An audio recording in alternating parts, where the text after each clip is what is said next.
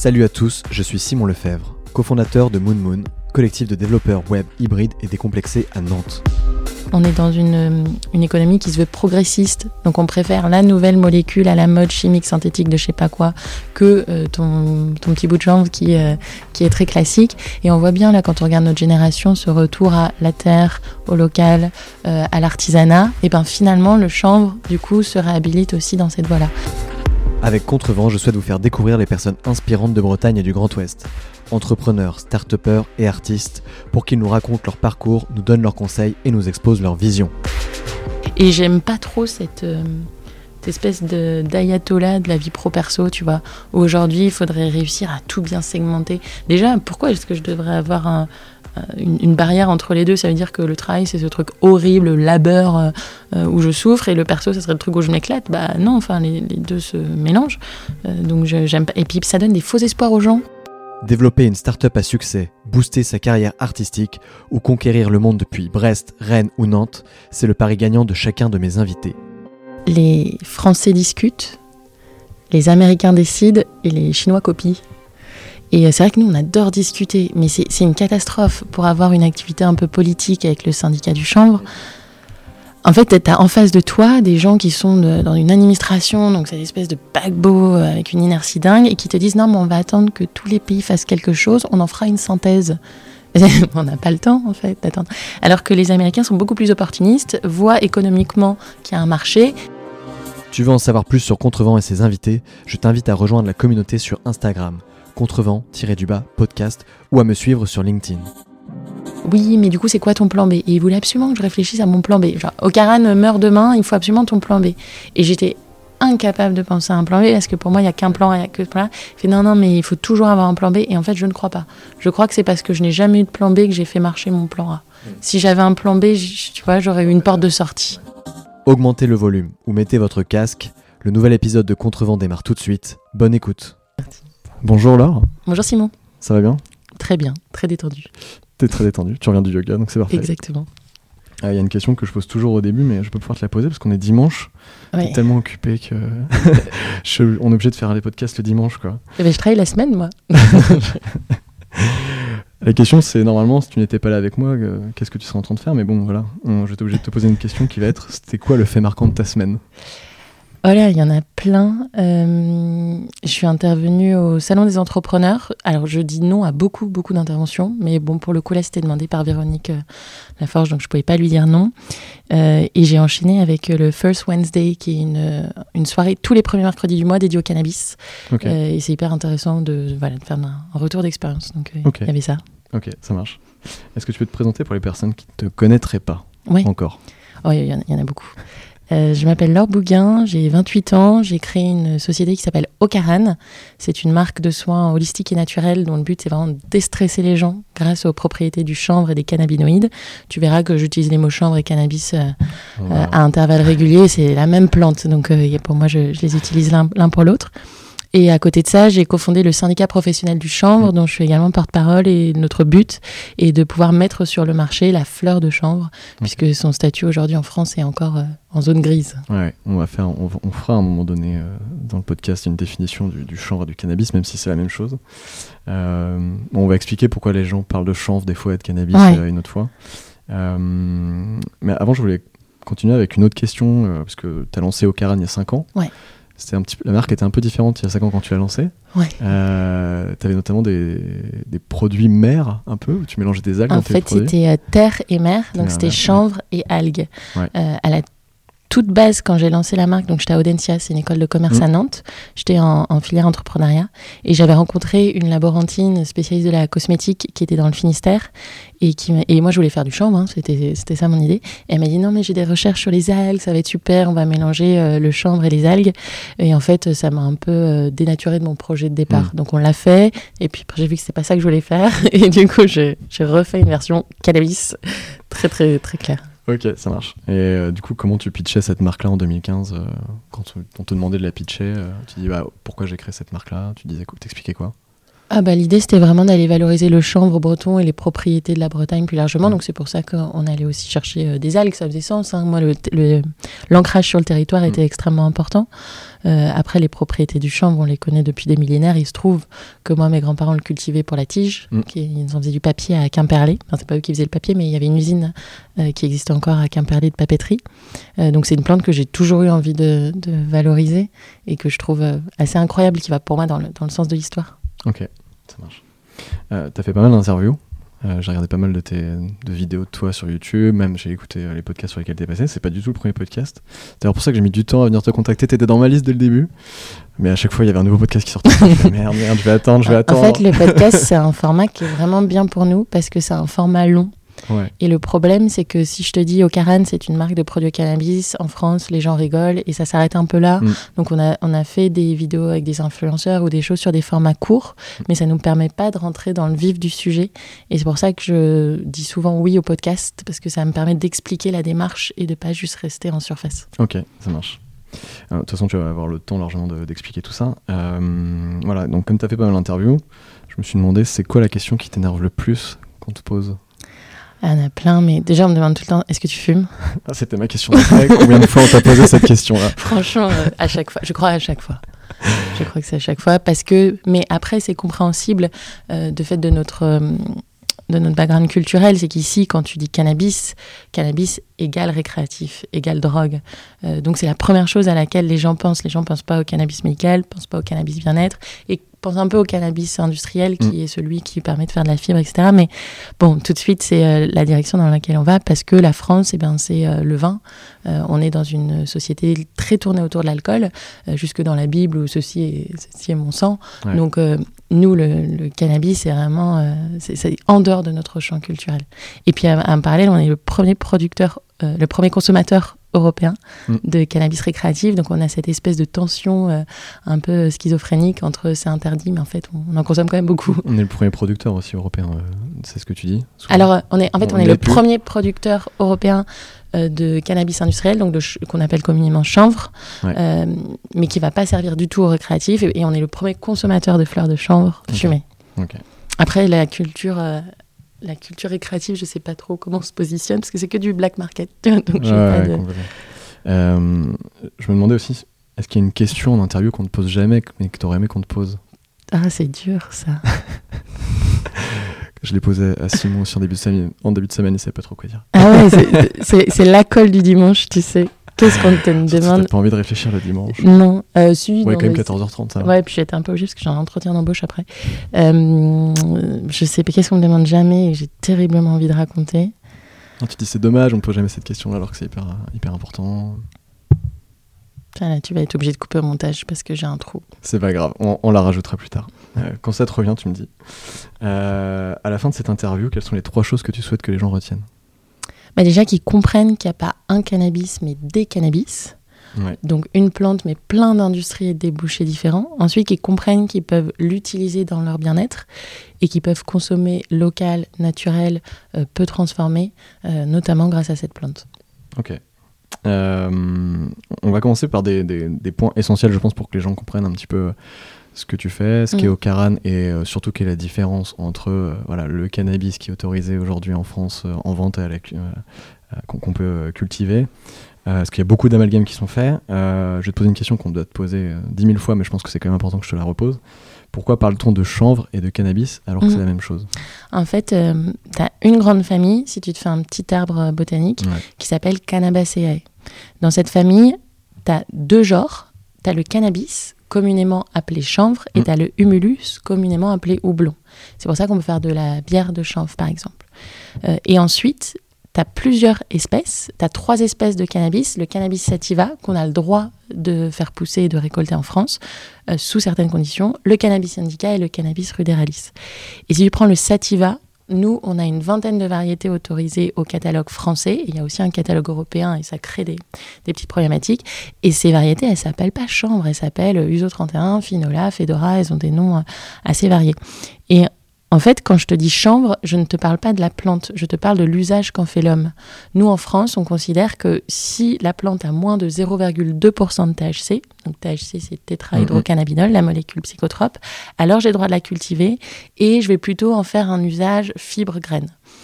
Si je dis cannabis, en France, on va plutôt se dire, ok, c'est au-dessus de 0,2% de THC, je vais plutôt aller utiliser la fleur pour un usage médical ou récréatif. Mais c'est cette barrière-là, elle n'a rien à voir avec la plante, elle a à voir à ce que moi, ma culture, mon, socle juridique mm. me fait penser. en Suisse, c'est 1% le taux.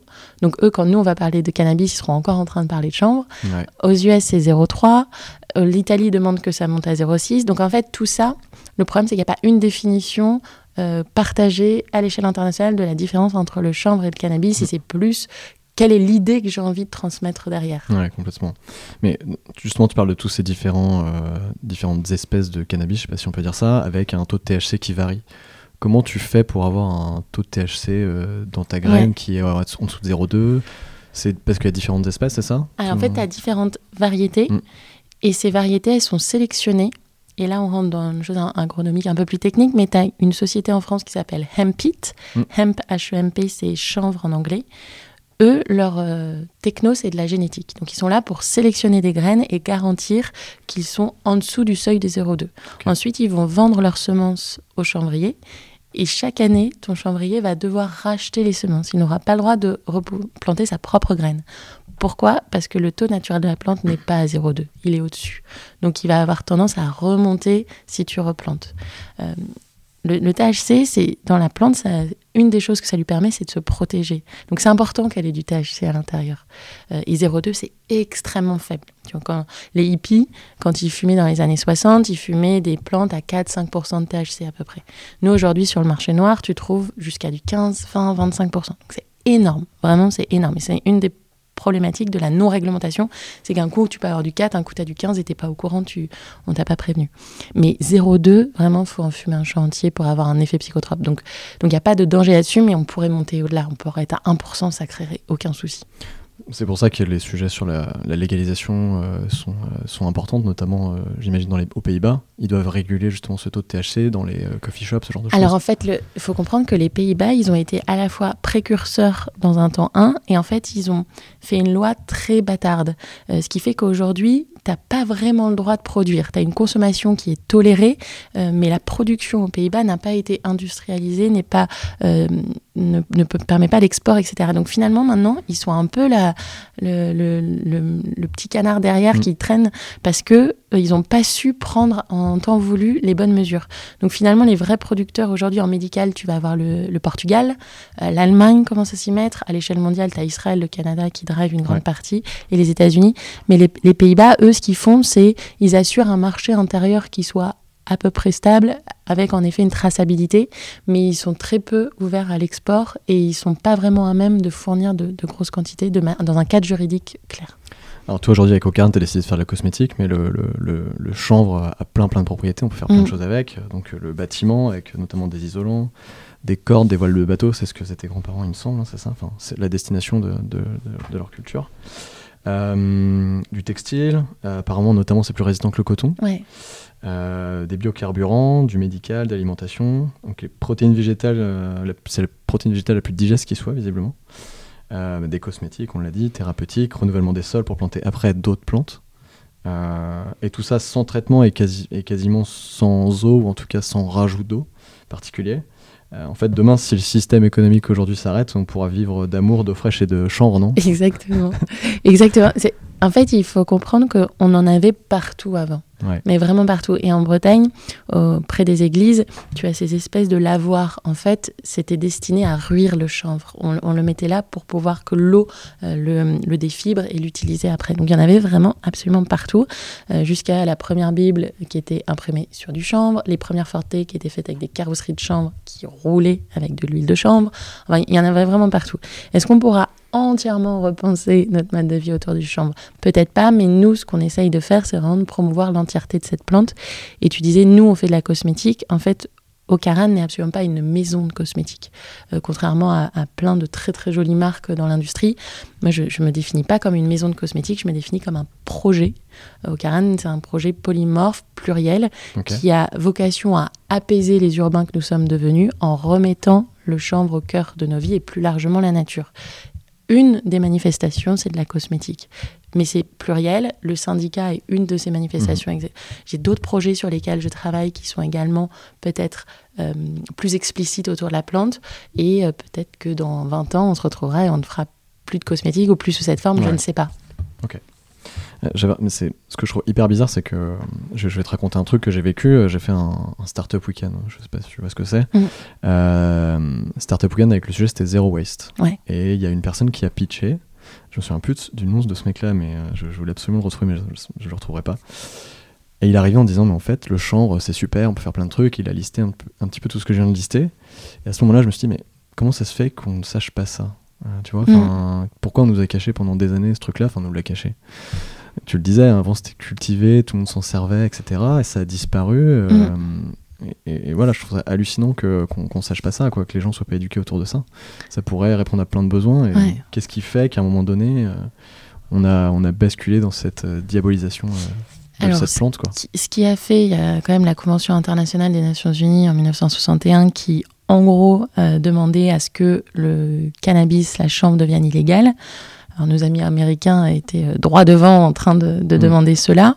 Pourquoi? Parce que il faut comprendre que là-bas, il y a un mouvement raciste euh, qui date mm. des années 30. Tu avais des films euh, qui sont sortis de propagande et qui ont enchaîné en disant la marijuana, parce que c'est le terme utilisé par les portoricains, par, euh, également pour les, afro-américains. C'est la drogue mm. des noirs, de, des hispaniques. Ça va pervertir l'homme et la femme blanche, les WASP de l'époque. Et donc, il faut surtout pas en consommer et l'interdire. Et comme ils font pas les choses à moitié, ils interdisent tout. Alors que George Washington, il y a une célèbre citation de lui qui était chanvrier, hein, où il dit Tenez ces graines, prenez-les, semez-en partout. C'était un producteur de chanvre, George Washington. Et donc, ils ont eu ce mouvement prohibitionniste et ils ont demandé à l'échelle internationale que tout le monde arrête la culture. Donc, tout le monde a arrêté, sauf deux irréductibles gaulois. Euh, la France, qui a dit non, on maintient notre culture, mais en mettant un cadre autour de la fleur excluant, euh, pour dire non, ne vous inquiétez pas, il n'y aura pas de THC dans les produits, y a pas de, on n'utilise pas la fleur. Et les Chinois, qui sont aujourd'hui les premiers producteurs mondiaux, euh, loin devant la, France. Et depuis que le Canada a réouvert et que les États-Unis ont fait passer l'année dernière une loi qui de nouveau autorise le chanvre, peut-être qu'ils vont nous doubler. Mais en tout cas, il y a eu ce mouvement euh, raciste prohibitionniste qui a donné cette interdiction. Enfin, si tu regardes les prisons américaines, les, qui est enfermé pour des questions de drogue liées au cannabis, euh, les couleurs de peau parlent d'elles-mêmes. Donc là, ils sont en train de réhabiliter euh, a posteriori, mhm. euh, c'est une partie de ces gens-là, les cultures, de donner des licences euh, prioritaires sur certaines minorités. Mais en attendant, il y a quand même eu 40-50 ans de prohibition qui font que on a arrêté de parler du chanvre, ou en tout cas on en parlait vachement moins. En parallèle, on est dans une, une économie qui se veut progressiste, donc on préfère la nouvelle molécule à la mode chimique synthétique de je sais pas quoi que ton, ton, petit bout de chanvre qui, mmh. qui est très classique. Et on voit bien là quand on regarde notre génération ce retour à la terre, au local, à l'artisanat, et ben finalement le chanvre du coup se réhabilite aussi dans cette voie-là. Mais ça prend du temps, on l'a remplacé par le coton, par le nylon, on l'a remplacé par la morphine, par des opioïdes, euh, on l'a remplacé par énormément de choses que ce dans le, le, béton. Tu vois, aujourd'hui, on pourrait euh, une maison isolée en béton de chambre déjà isole mieux de la chaleur et du froid, et en plus a l'avantage d'être plus écologique. Et bien pourtant, le BTP, qui est la première industrie polluante quand même, euh, on parle tout le temps de, la mode, mais c'est pas, elle est pas loin derrière. Mais le BTP, c'est une catastrophe. Et ben, on n'a plus cette fibre de chambre. Mmh. Donc ça va prendre un peu de temps et c'est pour ça qu'il faut faire des podcasts, des interviews. Il faut faciliter l'entrepreneuriat autour de ce sujet. Je te réinviterai tous les trois mois. C'est ça, une piqûre de rappel de, de champ.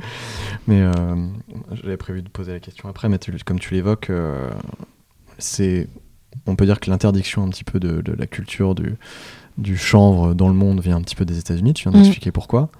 Mais pourtant, aujourd'hui, eux reviennent sur le devant de la scène sur ce sujet-là. Ah et pour autant, euh, nous, la France, on continue à, quand même à, se limiter, alors que les États-Unis, qui ont limité la France à la base, entre guillemets, mm. sont en retard par rapport aux États-Unis, qui sont en train de à l'inverse. Comment ça se fait que les États-Unis arrivent à. On dit souvent euh, les Français discutent, les Américains décident et les Chinois copient. Et c'est vrai que nous, on adore discuter, mais c'est une catastrophe pour avoir une activité un peu politique avec le syndicat du chanvre. Mhm. En fait, tu as en face de toi des gens qui sont dans une administration, donc cette espèce de paquebot euh, avec une inertie dingue, et qui te disent non, mais on va attendre que tous les pays fassent quelque chose, on en fera une synthèse. on n'a pas le temps, en fait, d'attendre. Alors que les Américains sont beaucoup plus opportunistes, voient économiquement qu'il y a un marché, et disent en fait, c'était un peu con, ils ont commencé État par État à légaliser le cannabis, alors sous plein de formes différentes, c'est aussi la, problématique des États fédéraux, euh, mais en tout cas, ils ont commencé à, donner une impulsion de légalisation, puis au bout d'un moment, ils se sont dit, mais c'est complètement débile, parce que le chanvre, qui, dans notre définition, est du cannabis à 0,3% THC, mm. n'a l'échelle fédérale pas autorisé. Donc il y a le Farm Bill qui est passé début 2019, où de nouveau, ils ont légalisé le chanvre. Ce qui a permis quoi? Ce qui a permis, euh, derrière, quand tu as eu le Bank Act, de dire, eh ben, ceux qui sont dans la catégorie hemp and CBD, CBD c'est un cannabinoïde, vous avez le droit d'avoir un compte en banque, vous avez le droit d'un un site mm. internet, des réseaux sociaux. Par contre, quand vous êtes dans la catégorie cannabis, qu'ils ont défini comme étant euh, médical récréatif, il y a, y a d'autres règles. Et donc, les grosses boîtes, les Shopify, les Facebook, les Google, derrière, peuvent se positionner en fonction de ça. Et nous, bon, on ne sait pas, nous, on attend. On, se dit, bon, on va attendre que les États-Unis aient fini de tout légiférer, puis peut-être on regardera ce qui se passe. on est les derniers en Europe. Hein. Enfin, c'est vraiment là, il y a une mission d'information qui a été lancée sous l'impulsion notamment de Jean-Baptiste Moreau, député de la Creuse. Mhm. Euh, donc, euh, c'est une super mission d'information dans laquelle on, le syndicat professionnel du chanvre est, identifié comme l'acteur du bien-être. Donc, on, a été auditionné, on sera réauditionné par l'Assemblée nationale.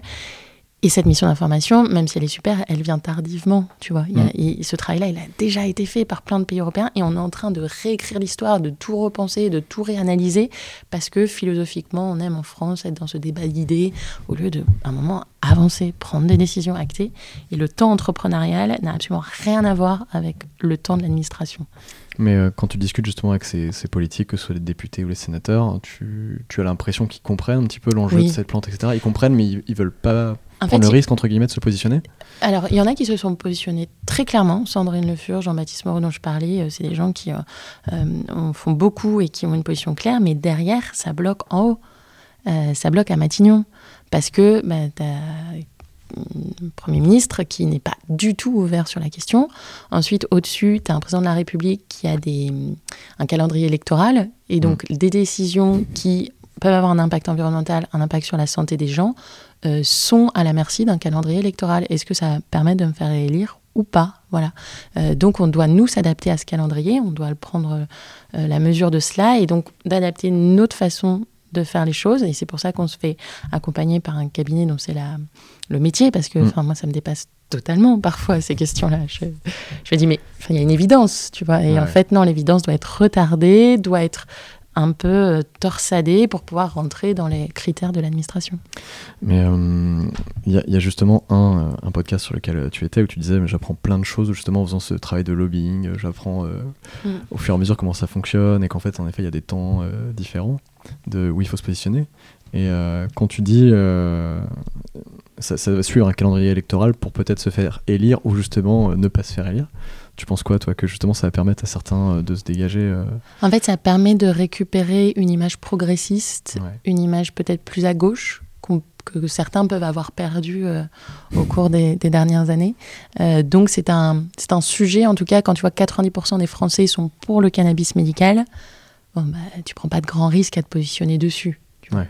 Après, la question du bien-être non plus, le récréatif sera un vrai sujet. Je c'est un vrai risque de se positionner sur le récréatif. Mais il y en a qui le font hein, dans, chez les républicains. Mais ça, à la, limite, c'est pas un sujet urgent, quoi, le récréatif. Il y a tellement d'autres sujets avant qui. En fait, euh, non, c'est pas un sujet. En tout cas, c'est pas aussi urgent que le médical. Mais la complexité, c'est de réguler une plante morceau par morceau.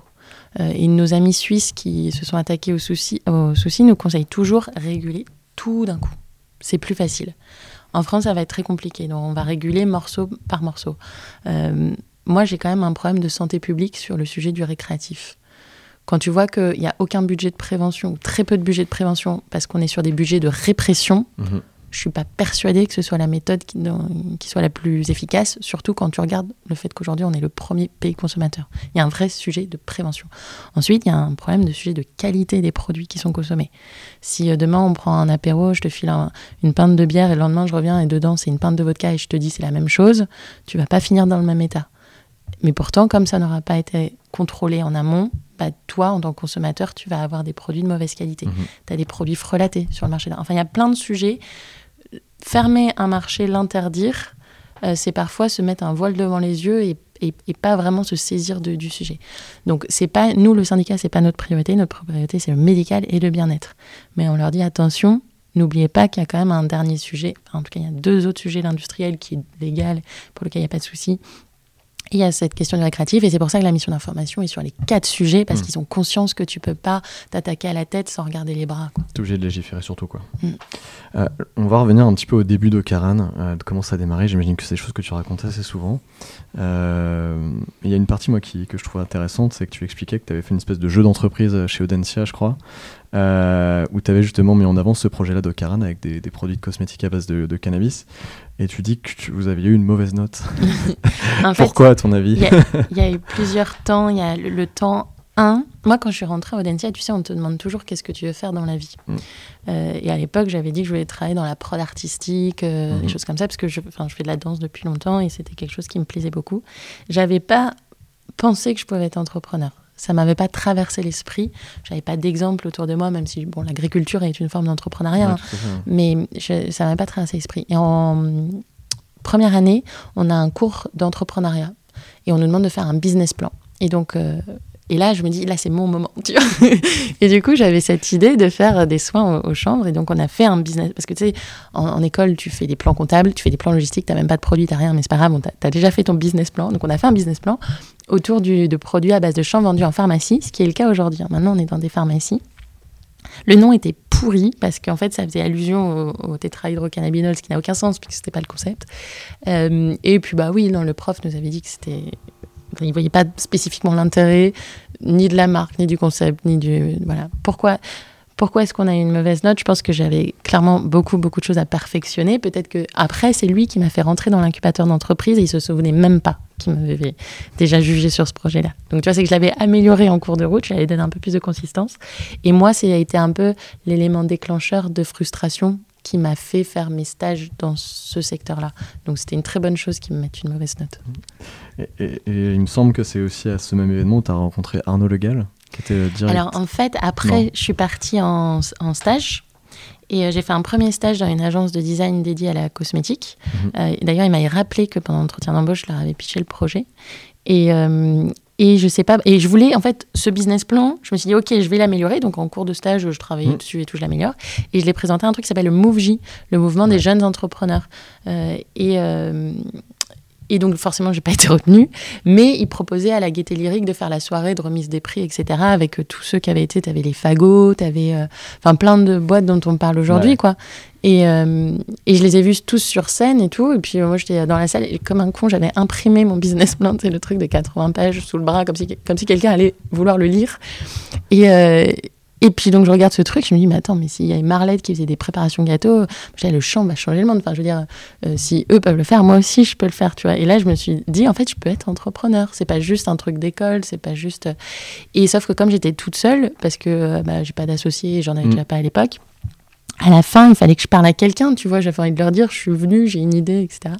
Et le monsieur, le journaliste qui présentait, c'était Arnaud Le Gall, le rédacteur en chef des Échos. Je ne sais pas s'il est toujours aux Échos euh, depuis. Euh, et, donc à la fin, je suis allée le voir en disant, hé, je suis bretonne, euh, j'ai un projet. Et, et c'était très drôle, on a passé un très bon moment, on s'est retrouvés à picoler ensemble en parlant de la Bretagne, c'était très bien. C'est une question qu'on doit souvent te poser aussi, mais pourquoi tu as décidé de, démarrer par des produits euh, cosmétiques, entre guillemets, même si tu viens de nous dire que c'était, ton projet était beaucoup plus large que ça mm. euh, Tu aurais pu te lancer dans le bâtiment ou dans l'alimentaire Alors tu vois, c'est une question qu'on me pose pas souvent. Ah. Attends. Euh, yes. et, sur laquelle il est assez dur d'intellectualiser a posteriori. Tu sais, as tendance à refaire l'histoire. moi, j'aime bien les marques. Tu vois, mon premier stage, c'était dans une agence de design parce que j'aime j'aime les produits, j'aime créer des histoires, créer des, des, produits. Et, euh, et en plus, et ça me semblait assez accessible. finalement, ça n'est pas tant que ça. Mm. Mais euh, je me suis dit, tu vois, tu as un truc tangible dans ta salle de bain que tu touches et tous les matins, ça te fait du bien et tu sais que c'est bon pour toi. Euh, peut-être c'est une part girly un peu féminin aussi, comme je me sentais plus dans ce truc-là. Alors, je suis pas du tout une grosse consommatrice de, à la base de produits cosmétiques, mais, euh, mais je sais pas, ça me semblait, euh, tu vois, une industrie qui a besoin d'être renouvelée. En plus, j'aimais pas les codes, ce qui m'avait aussi beaucoup agacé, c'était, on bossait pour des marques, je sais pas si on a cité des marques, mais genre Nina Ricci, Lancôme. Je sais quelles marques que tu veux. le, le, groupe L'Oréal, tout ça. Et leur approche de la femme, mais c'était d'un catastrophisme. On faisait des mood boards en expliquant la femme urbaine qui vieillit, qui a plein de pollution, on va lui mettre de l'anti-âge. Enfin, et je genre, est-ce que vraiment le matin, tu as envie qu'on t'explique que tu vas être une vieille peau et qu'il faut que tu mettes des crèmes enfin, Je me dis, on peut faire autre chose et c'est aussi l'une des raisons pour lesquelles j'ai commencé par la cosmétique homme. Parce que je dis, j'ai pas envie de rentrer dans ce cercle-là euh, hyper anxiogène. Et puis, euh, et puis donc, ça a commencé par les produits cosmétiques. Mais tu vois, on, va aussi bien de, du topique, donc tu le mets sur la peau, du complément alimentaire, de la brume. On a un spectre de produits qui, qui est assez large, modulo la réglementation. C'est intéressant ce que tu dis, puisque tu t'étais positionné pour des produits de cosmétiques hommes, entre guillemets. Mm. Euh, et aujourd'hui, c'est unisexe, hein, euh, c'est que tu as dû te confronter quand même à une barrière de la réalité qui est que c'est dur de faire changer les mentalités ou que... Alors, deux choses. La première, c'est que hum, quand j'ai mis les produits sur le marché hommes, euh, mes copines les utilisaient, me disaient qu'ils sont des trop bons, parce que j'étais pas dans une, masculinité cliché avec du cèdre et du pain et, hmm. des trucs. du muscle. Voilà, avec écrit men en énorme. Je voulais une, masculinité douce, quelque chose qui convienne à. Hmm à tous. Euh, ensuite, quand je, quand je parlais des produits, l'effet waouh, c'est quand j'expliquais le champ et cannabis, pareil. Donc il n'y avait pas trop. Tu peux, c'est dur d'innover à la fois sur le produit et sur son mode de distribution. Mhm. Or, quand tu et sur de la cosmétique masculine, c'est sur son mode de distribution que tu, que tu, dois, sur le message que tu transmets, que tu dois innover. Or, moi, ce que je voulais, c'était vraiment changer d'un point de vue RD les produits et l'image du cannabis. Euh, du coup, ça n'avait plus de sens. Ensuite, la plante est d'une puissance telle qu'il n'y a pas besoin, euh, enfin, tout le monde utilise les mêmes produits. Et après, il y a une réalité un peu décevante, c'est que quand tu vas visiter des laboratoires cosmétiques, mhm. euh, tu vois les autres marques. Et je me suis rendu compte qu'une marque qui commence par un C et qui finit par un S, qui est très très connue, les produits hommes et les produits femmes, c'était exactement les mêmes. Ils changeaient le parfum, ils changeaient le packaging, ils changeaient le prix. Je me dis, mais en fait, c'est du bullshit. On, va pas, on est en train de créer des genres. Et puis, tu sais, on est aussi dans cette euh, génération un peu euh, transgenre, gender fluide. Voyons, mec, j'ai aucun sens pour moi de faire de la cosmétique finalement euh, unisexe. Et ta clientèle aujourd'hui, tu... Masculine tu l'as réparti comment Là, euh, en fait, ça dépend de nos canaux de distribution. Mhm. Euh, mais par exemple, sur notre e-shop, c'est 70 femmes, 30% hommes, ce qui est beaucoup, en fait, pour une marque euh, unisexe. Mhm. Par contre, sur des canaux de distribution type Sephora, bon, bah là, c'est des femmes. Ok. Et donc, quand tu te lances dans cette aventure de Karen, tu commences par quoi? Tu es là, tu as ton idée, tu as ton business plan, tu as discuté avec des gens J'étais en majeur entrepreneuriat à Audencia, donc c'est ton dernier semestre, tu, te spécialises, donc moi c'était l'entrepreneuriat. Donc en gros, j'ai été pitché en début d'année le, le, projet, on était plein à pitcher les projets, après tu as des étudiants qui viennent avec toi mhm. et qui t'accompagnent pendant quatre mois pour le lancer. Euh, donc on a commencé par faire des trucs très scolaire. On a fait des business plans, on a fait des, on a théorisé entièrement le projet sans le confronter au marché. Voilà. Donc ça c'est non, bien sûr que non. mais, mais, mais, mais, tu sais, comme tu es dans un cadre d'école, bah, il faut faire travailler le prof de compta, le prof de logistique, le prof de juridique. Donc j'ai eu des statuts juridiques, j'avais même pas de produit. Enfin, tu vois, c'est bon, c'est un peu le, la limite de, de l'exercice, mais parce que hmm. leur volonté c'est de former l'ensemble du groupe étudiant, c'est pas de te faire réussir ton entreprise. Donc c'est euh, à, leur décharge, c'est pas leur euh, job que de créer une boîte, quoique peut-être que ça serait bien qu'ils se mettent dans cette logique-là. Et, euh, et, après ils sont tous partis en stage de fin d'études et puis moi j'ai dit non non, moi je, reste faire ça. Donc j'ai signé ma convention de stage et puis je me suis lancée en tant que stagiaire de mon entreprise. et là, je suis entre temps j'étais allée voir plein de labos. On a eu la chance de gagner un prix avec la Cosmétique Valley. Parce qu'au au début, tu fais plein de concours, parce que tu sais pas quoi faire tes journées. J'allais te poser la question, je fais, euh, justement, est-ce que c'est utile, c'est tous ces petits tous ces prix Ça fait longtemps que je ne fais plus de concours, mais en fait, au début, quand tu connais personne, que tu n'as pas de réseau, que tu sais pas par quelle boule prendre, le concours a, un, l'avantage de te donner confiance en toi, de donner confiance aux gens qui t'entourent. Tu as les banques, euh, tes partenaires. D'un coup, on dit Ah, ça vaut quelque chose, elle a gagné un concours.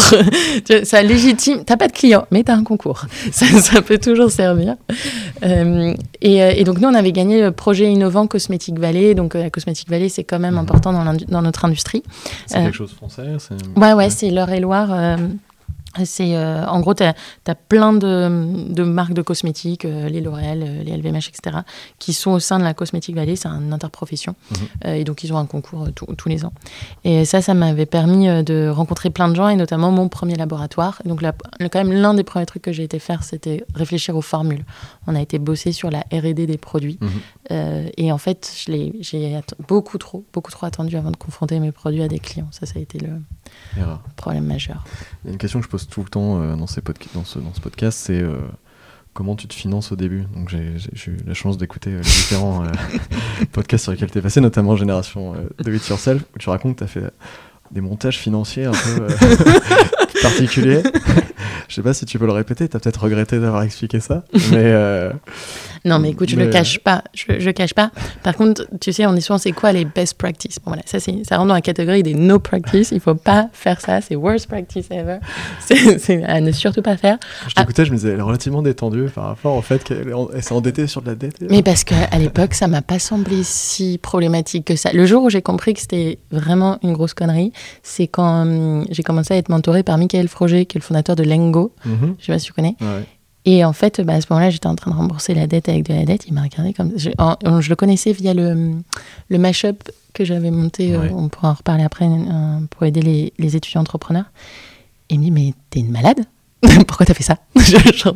C'est n'importe quoi. Oh, tu pars tout de suite en levée de fonds. Et du coup, il m'a beaucoup aidé sur ma première levée de fonds parce qu'il dit Mais elle est tarée. Elle est tarée. Sur le coup, ça m'a pas choqué. En fait, euh, il faut savoir que j'aime pas l'injustice. Ça, c'est un truc qui, qui m'agace profondément. Et le fait que l'argent soit une si grosse injustice sociale, c'est quelque chose qui me. Vraiment, en fait, je comprends pas qu'on tolère ce monde où tu as des gens qui gagnent des milliards et tu as mmh. des gens qui sont dans la rue. Tu vois, il y a un truc qui me. Je dis, mais à quel moment on a perdu notre humanité et on se dit, c'est tout à fait normal que certains se trimballent euh, sur des yachts et, une vie de rêve et que d'autres crèvent dans un mot. Et quand tu vois en plus qu'aujourd'hui, le capital croît plus vite euh, que que, le, que, la croissance classique, bah, tu dis en fait, il y a des gens, les riches seront toujours de plus en plus riches et les pauvres seront toujours de plus en plus pauvres. Et donc moi, je voulais m'extraire de ce truc-là et mettre toutes les chances de mon côté. Et le fait que l'argent soit un frein, je n'étais pas d'accord avec ça. Donc il fallait que j'ai de l'argent. Donc j'ai été chercher de l'argent. Après, la manière dont j'ai été le chercher, c'est peut-être pas. Euh, en fait, ah, le risque, c'est quoi? C'est que tu sois endetté toute ta vie. Bon, bah il y a pire, tu vois. Juste pour expliquer aux gens, tu n'as rien fait d'illégal. J'ai rien fait d'illégal. Tu as emprunté de l'argent et après En fait, j'ai fait une, j'ai fait une pyramide de Ponzi. enfin, tu vois, c'est tout simplement ça. Ce que je me suis rendu compte, c'est que je suis allée voir des business angels euh, locaux. Tu as les bambous, les abab et compagnie. Et puis ces gens-là te disent Ah bah, t'es personne. Ce qui est vrai, hein, t'as aucun background. Euh, euh, enfin, en tout cas, professionnellement, j'avais rien fait. J'avais pas de pédigré social, familial j'ai euh, j'ai aucune expérience qui puisse légitimer que d'un coup je sois bonne dans, dans ce truc-là. Et donc en fait, ils disent bah fais un produit, vends-le et reviens quand tu as du chiffre d'affaires. Mhm. Sauf que moi, pour faire un produit et le vendre, j'avais besoin de lancer des R&D et des prods. ça met beaucoup de temps. Ça met, ça met beaucoup de temps, ça coûte beaucoup d'argent. Et sur le coup, au lieu de me dire, bah, peut-être je fais autrement, et tu vois, tiens, une question qu'on me pose jamais, c'est comment tu, comment tu referais? Eh ben, je, je, pourrais t'expliquer comment je referais. la question. Euh, et ben je me suis dit, je vais aller chercher de l'argent. Donc j'ai été prendre un emprunt étudiant. La grande chance que j'ai eue, c'est que mes parents m'avaient financé mon école, ce qui n'est pas le cas de tout le monde, parce que c'est quand même des trucs qui coûtent un rein et demi. Donc ça, ça m'a permis d'avoir la, liberté de pouvoir prendre cet emprunt-là. J'ai gardé une, une partie pour vivre, euh, euh, très chichement, et l'autre pour, euh, pour mettre au capital de mon entreprise. Donc ça, j'avais du capital. Parce qu'on te dit tout le temps, tu peux pas créer une boîte avec un euro de capital. C'est pas vrai. Tu, tu peux. Ils aiment pas trop trop ça, mais tu peux. Bon, moi j'ai mis 15 000. mais, du coup, après, je suis allée chercher des prêts d'honneur avec la région. Euh, donc, moi, pour le coup, c'est initiative Nantes, parce que le réseau entreprendre disait qu'on était trop petit, qu'on n'allait pas créer assez d'emplois, etc. Et j'ai eu initiative France et initiative remarquable. J'ai eu les deux. Donc là, j'ai rajouté 25 000. Et donc, ça, ça fait ton capital social. Mhm.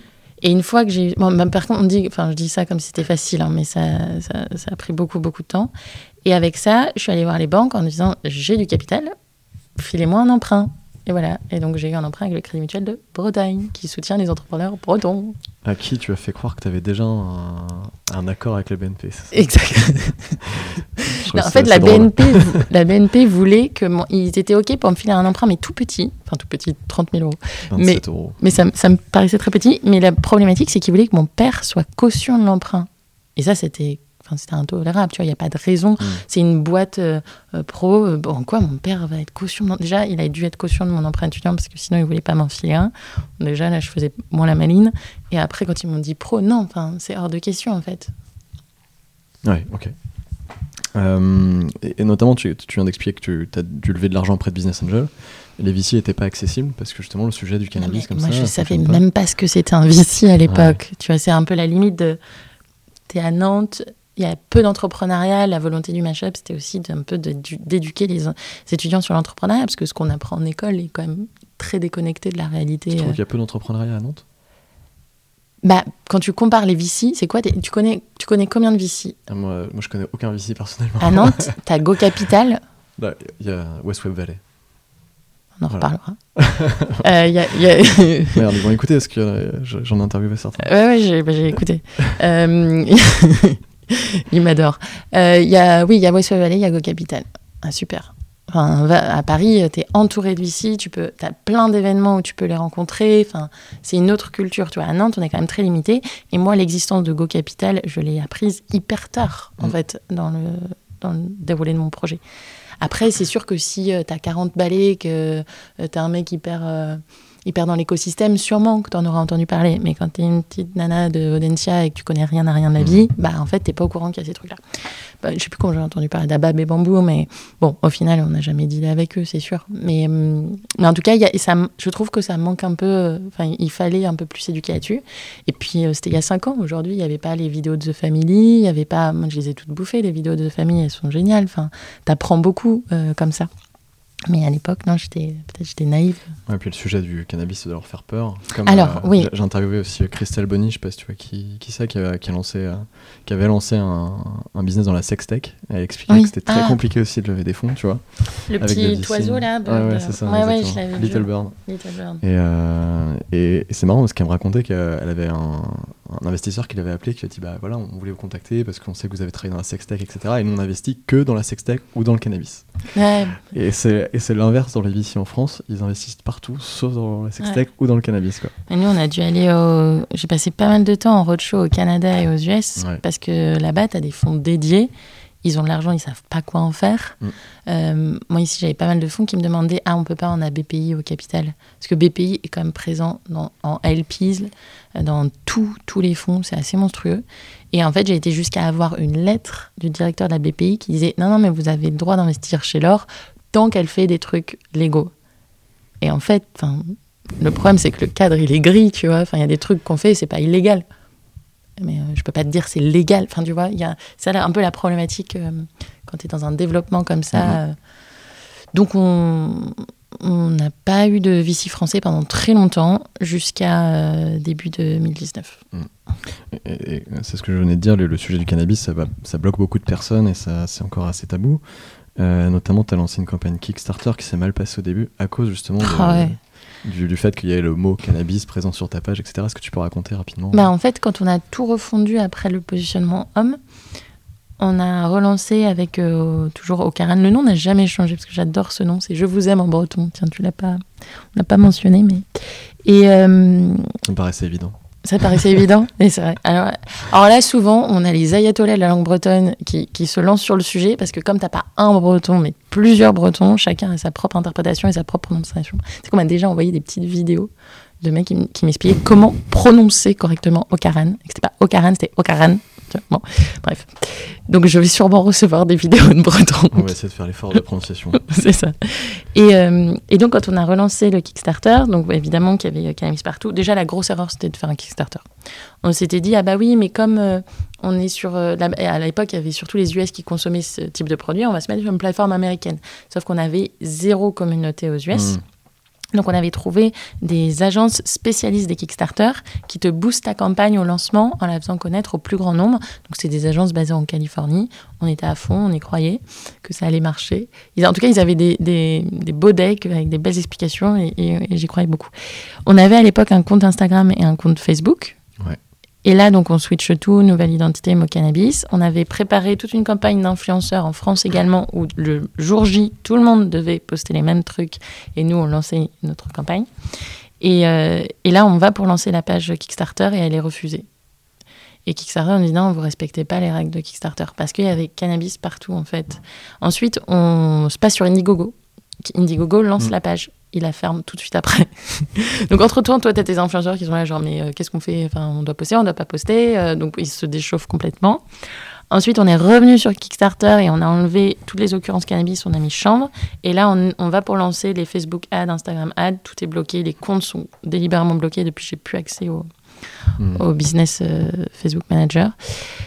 Et euh, là, j'ai compris que ça allait être un peu compliqué d'être euh, ce qu'on appelle direct to consumer, donc euh, de vendre via ton e-shop directement à tes consos et qu'il fallait passer par du retail un peu plus classique. Ouais, ok. On, va parler un petit peu de, tes grands-parents qui cultivaient du chanvre et la culture du chanvre en règle générale.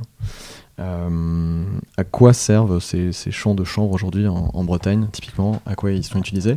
Et j'ai une deuxième question, et peut-être que tu pourras y répondre en même temps, c'est euh, tu expliques qu'on jette en fait les fleurs et les feuilles, puisqu'en fait c'est pas légal de les garder.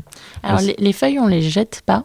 Ah, Il y a une rumeur qui courait qui disait que tu n'avais pas euh, une feuille de chanvre euh, sur euh, ton t-shirt ou quoi que ça. C'est- Ça, c'est complètement faux. Je, Ouais, ok. Je voilà, je, je sais pas d'où ça sort, mais euh, c'est pas c'est pas c'est pas vrai. Euh, donc le, le chanvre aujourd'hui, il est cultivé en France majoritairement pour le BTP. Euh, donc on va utiliser ce qu'on appelle la chaîne vote, qui est la fibre. On va en faire euh, du- de l'isolation, on va en faire euh, des, des pare-chocs de voiture, on va on va la mettre dans plein de, de composites matériaux.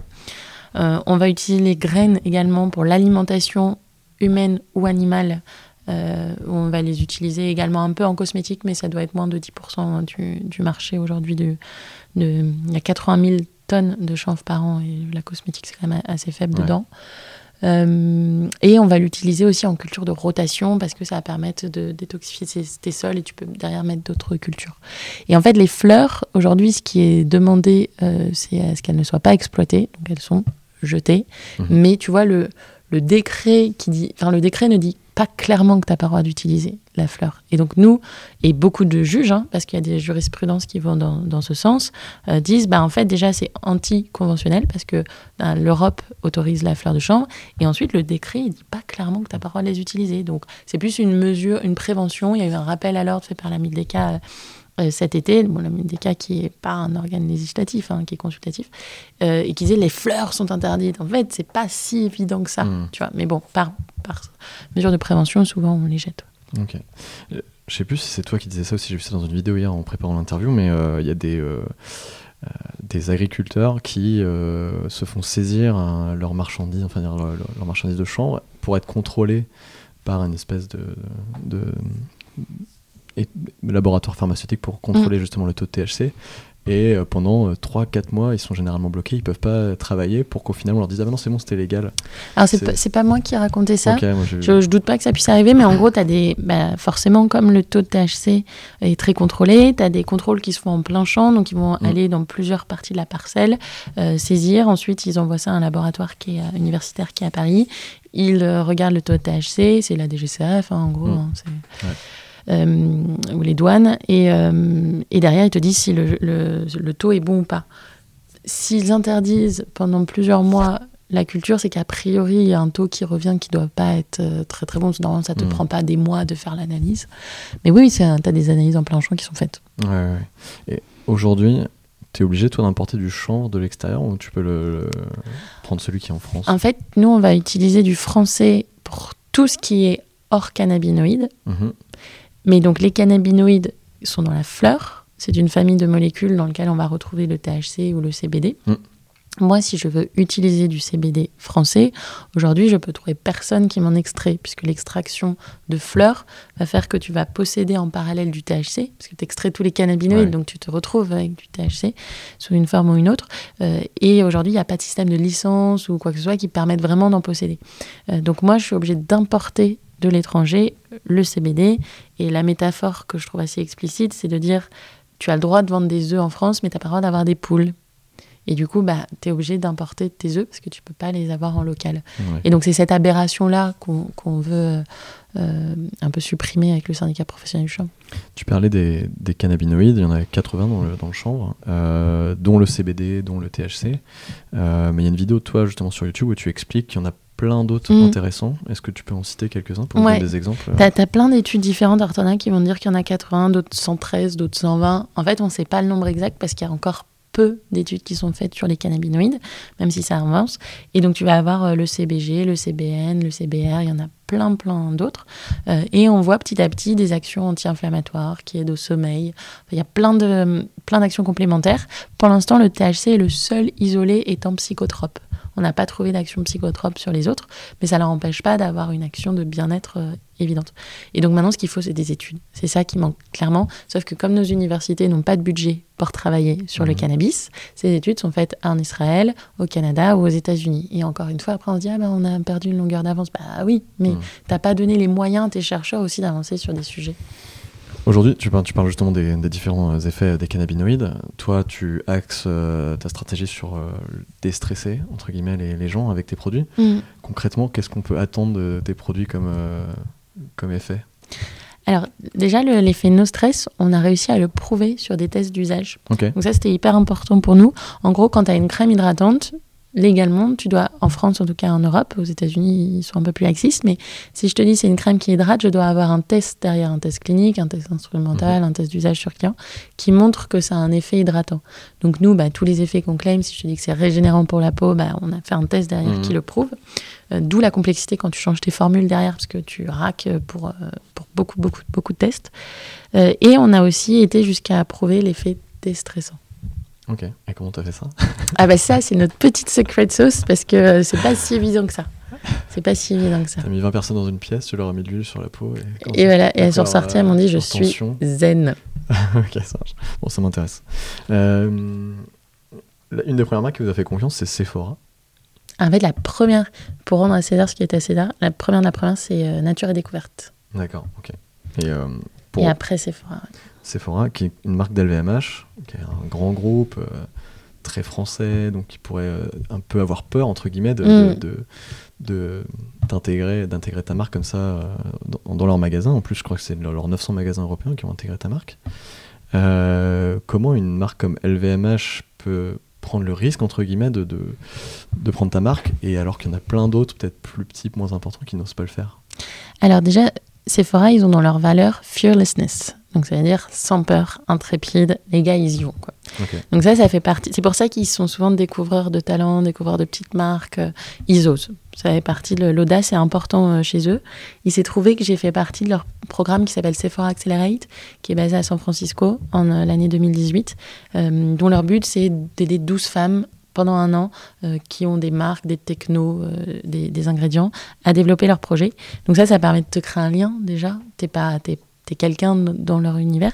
Euh, et Sephora US avait déjà comme plan de lancer le cannabis. Ça, c'était mhm. leur, euh, euh, leur hit ingrédient. Donc pour Sephora Europe, c'est, c'est pas délirant d'arriver derrière sur la tendance. Par contre, on y est allé vraiment étape par étape. Donc la première étape, ça a été d'intégrer leur site internet Ensuite, on a fait un test dans les 900 magasins sur un corner qui s'appelle Beauty to Go. C'est un corner près des caisses où tu testes des coffrets. Donc, on n'a pas développé un meuble qu'on a mis mmh. dans 900 boutiques. Tu vois, c'est vraiment étape par étape. Euh, pour ensuite arriver avec l'ensemble de la gamme dans 50 Sephora en Espagne. Parce que l'Espagne a une ouverture d'esprit. Euh, qui est quand même bien plus importante sur ce sujet-là. Donc, tu vois, on n'est pas direct arrivé avec tous les produits, des grosses feuilles. Mmh. Mais oui, oui, c'est euh, c'est un courage à saluer de leur part.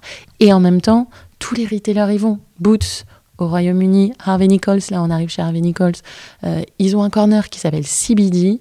Euh, en Allemagne, on arrive chez Douglas, bah, c'est les concurrents directs de, euh, de, Sephora. Tout le monde y va. Donc en fait, il faut pas trop traîner non plus. Tu vois. Mmh. Ceux qui sont encore un peu plus sur la réserve, c'est les très très grands groupes qui, eux, lancent les produits. Parce qu'en fait, un lancement produit, niveau coût et investissement, c'est très très lourd. Donc si tu as un retrait de marché ou si tu as un mmh. mauvais accueil du marché qui crée des polémiques, ils essayent de les éviter quand même.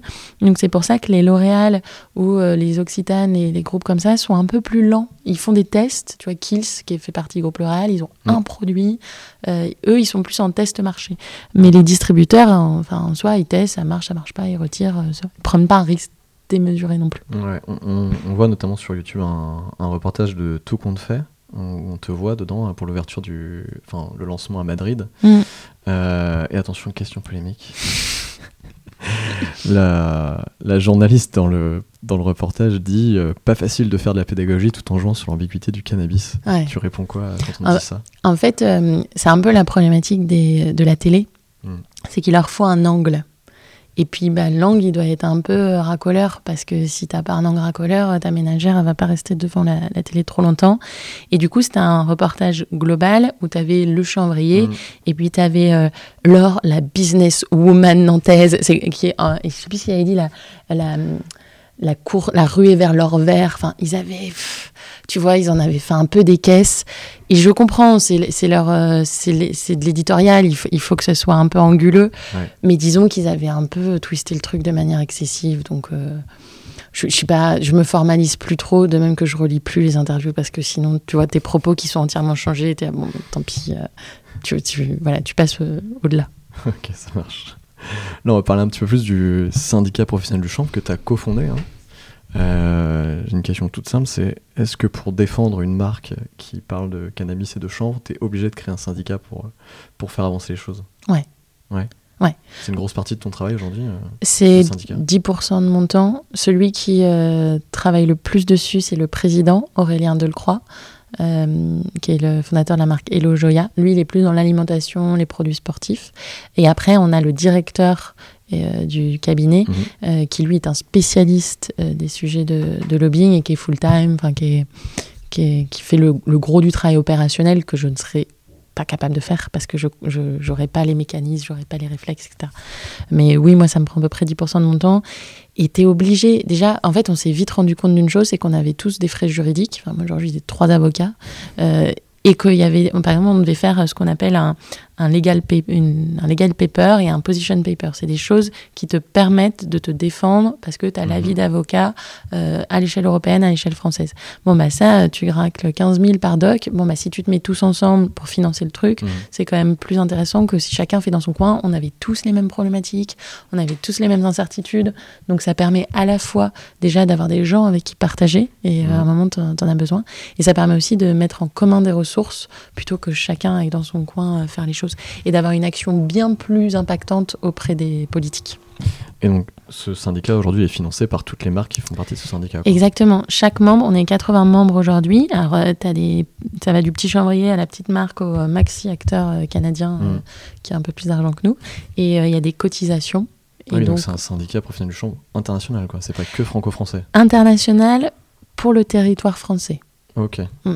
Après, à l'échelle européenne, tu as l'IAHA, qui est l'Association européenne du chanvre, mhm. à laquelle on est affilié, euh, et qui, eux, vont défendre nos droits à l'échelle européenne. Mais nous, on est sur des problématiques françaises sur le médical et sur le bien-être. Et c'est la loi française qu'on essaye de faire changer. C'est quoi les, les deux, trois trucs que vous avez réussi à obtenir déjà avec le syndicat professionnel du chanvre, concrètement? Bah, Déjà, le fait qu'on en parle. Tu vois, il y avait un colloque, on a fait un co-organisé avec Jean-Baptiste Moreau, un colloque à l'Assemblée nationale cet été. Bah ça, euh, alors il y en a qui venaient parce que ça les faisait marrer. Euh, ça, ça leur, ils, font des, ils font quand même des colloques super chiants et ils ont des sessions euh, très très longues. Donc c'était un peu la récréation. Et d'un coup, ils se rendent compte, en fait, non, c'est pas du tout la récréation, c'est un sujet méga sérieux. Ils se rendent compte que d'un point de vue médical, il y a des choses qui sont en place et qui peuvent vraiment faire changer les choses. Que d'un point de vue économique, ça donne des revenus à des territoires qui sont un petit peu défavorisés et où les agriculteurs, je pense qu'ils en ont terriblement besoin. Mmh. Donc ça a permis de mettre le sujet sur la table, Déjà, ça c'est une de nos grosses actions, c'est déjà de faire parler, d'aller voir tous les députés un à un pour leur expliquer le sujet. Ensuite, on édite des livres blancs, donc il y a le livre blanc sur le cannabis médical qui est sorti. Là, on, édite très bientôt le livre blanc sur le cannabis bien-être. Donc ça permet de donner un cadre de réflexion, de réglementation euh, pour, euh, pour leur faciliter le travail, parce qu'ils n'ont pas le temps en fait de se manger euh, tout, le, tout le sujet. Donc ça, c'est chouette. Et après, moi, qui me touche un petit peu plus, il y a, y a le COSING, qui est un catalogue européen des ingrédients cosmétiques, et qui d'un coup, là, en année 2019, tu as le CBD naturel qui est sorti du COSING, donc on pouvait plus utiliser naturel, et tu as le synthétique qui est arrivé dedans à la place. Et ça, ça se fait, mais par magie, comme ça, tu sais pas comment ça arrive. Et donc, euh, Lorenza, qui est la, la directrice de l'IHI, donc à, à l'échelle européenne, qui est une nana incroyable, enfin, qui fait bouger les sujets à une vitesse dingue. Euh, voilà, tout le monde s'associe, tout le monde discute et on a réussi à récupérer maintenant les feuilles dans le co-sign qu'on avait pu avant, les extractions de CBD de feuilles qui arrivent. Donc il y a des choses qui reviennent euh, dans le règlement et en fait, si tu te bats pas pour l'avoir, bah, ça, ça vient pas. Tu penses que ce sera un sujet des prochaines présidentielles? Tu veux peut-être en faire un sujet des prochaines présidentielles Le au travers de syndicats? Bah, Le cannabis, la- le- ce sujet-là, justement, libérer Ben, un peu en plus fait, le- euh, ce qui est triste, ça serait de devoir attendre jusqu'au présidentiel. Donc on en fait un sujet dès maintenant. Dès maintenant, on se mobilise pour avoir des sondages d'opinion, euh, Mhm. parce que malheureusement, les politiques sont très sensibles aux sondages d'opinion. Donc si tu leur dis euh, X% des gens veulent, tout de suite, ça devient un peu plus une priorité. Quand tu citais les 90% des Français souhaitent avoir euh, Ouais. le, le cannabis thérapeutique, c'est grâce aux études que vous avez faites, justement? Alors, il y a Terra Nova qui a été très actif. Euh, tu as, plusieurs associations qui sont sur le sujet. hein. Nous, on n'a pas la prétention de tout financer et de tout aider. Mais évidemment qu'on était au courant et qu'on a participé à certaines, certaines actions. Ok. On va parler un peu plus de toi. Euh, T'as fait euh, trois passages chez Chanel en stage, c'est ça? Ouais, alors euh, deux en stage et puis un, c'était un contrat un peu chelou. Mais en gros, mon tout premier stage, quand tu euh, quand arrives à Audencia et dans pas mal d'écoles euh, d'ingé ou, ou de commerce, on te demande de faire ce qu'on appelle un stage ouvrier. Euh. Moi, il se trouve que j'ai commencé à bosser à 16 ans au McDo. j'ai fait un stage ouvrier. Qu'est-ce que ça veut dire? Et du coup, j'ai fait un stage en vente chez Chanel à Paris, rue Cambon. Mhm. Euh, donc c'est un stage de deux mois en- en- pendant l'été. Et ensuite, c'est ce qui m'a permis, quand j'ai fait mon premier stage d'année de césure, donc j'étais dans une agence de design, et en fait, je m'étais dit, mais je veux vraiment lancer mon projet, je veux entreprendre tout ça. Et j'étais nulle en finance, en tout cas euh, par rapport à ce que je pensais euh, devoir augmenter en termes de compétences. Et donc j'ai cherché à, à faire un stage dans des fonds d'investissement. Et aucun fonds d'investissement voulait prendre mon CV parce que j'avais déjà Chanel, agence de design luxe cosmétique. Et en fait, qui m'a pris Chanel à la direction financière euh, mode Europe. Donc comme ça, j'ai pu faire du contrôle de G, euh, stock, etc. Euh, Tu as particulièrement une admiration pour Chanel. non, mais en fait, quand on voit Ocaran et Chanel, j'ai l'impression que c'est un petit peu antinomique, tu vois, entre. Com- complètement, mais en fait, je pense que tu te construis contre les choses aussi. Mm. Et en fait, il s'est trouvé que après ce stage-là, où j'ai bien compris que je voulais pas faire du contrôle de gestion, euh, j'ai envoyé le chiffre d'affaires à Dubaï et j'ai envoyé aussi à leur définition de l'Europe, inclut la Russie, l'Inde et Dubaï. Euh, et j'avais envie d'aller voir les nouvelles économies, tu vois, les. Hong Kong, les Singapour. J'avais envie de voir ce qui s'y passait. Il s'est trouvé que je me suis retrouvée avec un Erasmus improbable de six semaines à Birmingham, euh, au Royaume-Uni. euh, et donc, ça me laissait moi six mois derrière de libre avant d'aller en major entrepreneuriat. Et donc, je, enfin, il fallait que je bosse. Mhm. Euh, et donc, j'ai recontacté Chanel et le mec de Dubaï à qui envoyé le chiffre m'a dit Mais euh, moi, j'ai une opportunité en ce moment parce que, euh, de un, j'avais bossé sur la business intelligence, donc qui permet de, de faire un vrai suivi analytique de, de tes ventes. Et il l'avait pas encore à Dubaï, alors qu'ils étaient à 20% de croissance, c'était la folie, donc il, fallait, il fallait la mettre en place. Et de deux, il y avait le défilé Paris-Dubaï qui arrivait en mai. Ils avaient besoin d'aide, quoi. Enfin, c'était un truc, c'est un projet, ça se compte en millions. Ils avaient pris une île déserte du Cher et ils étaient en train de mettre l'eau, l'électricité et tout. Enfin, c'était un truc euh, démesuré. Et donc, je suis partie six très mois là. Oui, ah bah complètement. Attention parce qu'on y allait en petit bateau à rame. Mais, mais Pour compenser. mais, euh, oui, oui, non, mais c'est. Et alors là, j'ai découvert Dubaï et, euh, et je me suis construit contre ça en partie. Quand je suis revenue à Nantes, je voulais du calme, de, de la nature. Je, je, je voulais euh, être concrètement impliquée dans les choses. Mais, mais je l'ai fait. Et euh, peut-être que ça a été un accélérateur aussi, tu vois. et, et pourtant, aujourd'hui, t'es pas mal à Paris quand même. Oh, tout Euh, le temps, c'est- tout- toutes les semaines. En fait, on a deux bureaux. On a un bureau à Nantes. Ouais. On a laissé tout ce qui est plutôt back-office, R&D, prod, logistique, finance. Et on a un bureau à Paris depuis septembre où il y a la com, le marketing, euh, les sales. Et euh, parce que franchement, c'est hyper dur euh, de se développer en province sur un sujet comme la mode et la cosmétique. D'être Je dis pas que c'est pas possible dans d'autres sujets. Tu vois, ici, bah, on est au Startup Palace, il y a plein de boîtes plus dev, plus techno, etc. Mais mon sujet, la distrib, la presse, l'influence et même les investisseurs, tout est à Paris. Donc, si tu restes ici, tu ralentis ton développement. Et je pense Mhm. qu'on a pris cinq ans parce que euh, j'étais pas dans les bons réseaux, j'étais pas à côté des bonnes personnes, j'étais pas dans les bonnes dynamiques. Et tu perds du temps, en fait, à pas être immergé là où il faut être. Puis il y a le temps de la pédagogie aussi sur ce sujet-là. C'est pour ça Alors, que ça à- prend un peu plus de temps. J'ai pas été très très bonne sur la partie cosmétique pendant quelques temps. Euh, le produit était pas, il y avait une inadéquation produit consommateur qui, je pense, aurait été peut-être plus rapide si j'avais été immergée plus rapidement là où il faut être. Et après, il se trouve qu'on a eu un momentum sur l'année 2018 qui nous nous a beaucoup aidé en termes de distribution parce que soudainement les gens, euh, t'es passé de euh, l'entrepreneuse un peu tarée avec les cheveux roses euh, à l'époque à ok elle est dans 900 Sephora euh, c'est un autre elle fait pas juste des produits au cannabis pour rigoler quoi pourquoi tu t'es teint les cheveux en rose ah, J'ai eu les cheveux roses pendant un an et demi. Ça fait pas longtemps que là je suis passée rousse. J'aime bien. Ok. Ça me faisait plaisir. Alors je me suis dit, tu sais, il y a certains, quand tu regardes des TED et tout, etc., ils disent des fois, il faut s'habiller tout le temps de la même façon, avoir un truc qui te démarque pour que tout le monde sache qui tu es et comment tu. Et je pensais que tu avais pris cette stratégie-là pour. Te non, alors je trouve ça hyper boring, le coup de il faut toujours s'habiller pareil, etc.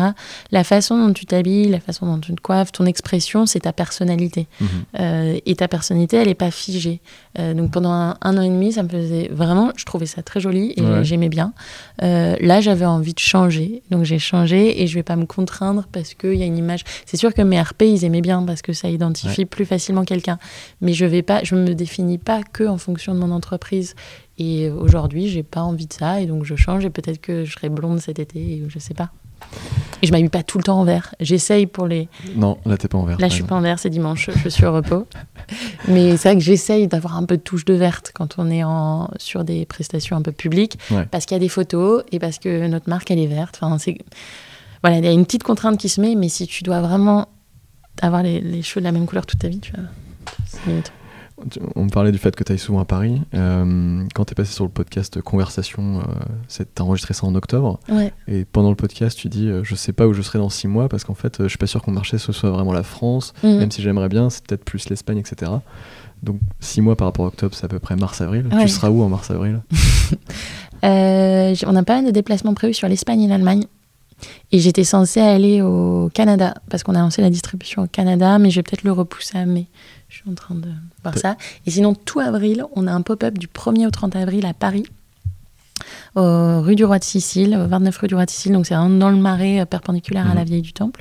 C'est 45 mètres carrés aménagé par Ocaran, une espèce d'eau-d'eau-chambre euh, assez chouette, un espace aussi no stress dans la ville. Et donc je vais passer clairement un mois à Paris, vous ne me verrez pas beaucoup à Nantes parce que bah il y a des animations tous les soirs, euh, il faut vendre, il faut expliquer le concept.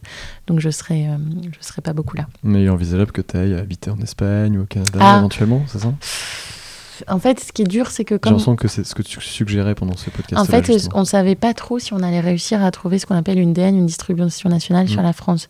C'est important pour nous, c'est notre marché mère, et aujourd'hui, c'est pas notre marché leader c'est hyper frustrant en fait de mettre mm. énormément d'énergie en com. On fait beaucoup de choses en français. Euh, tu vois, parfois on, met, on passe l'Instagram en anglais et on se fait critiquer. Je dis, bah oui, mais en fait, moi, mes gens, ils m'achètent pas beaucoup en France, ils m'achètent surtout mm. à l'export.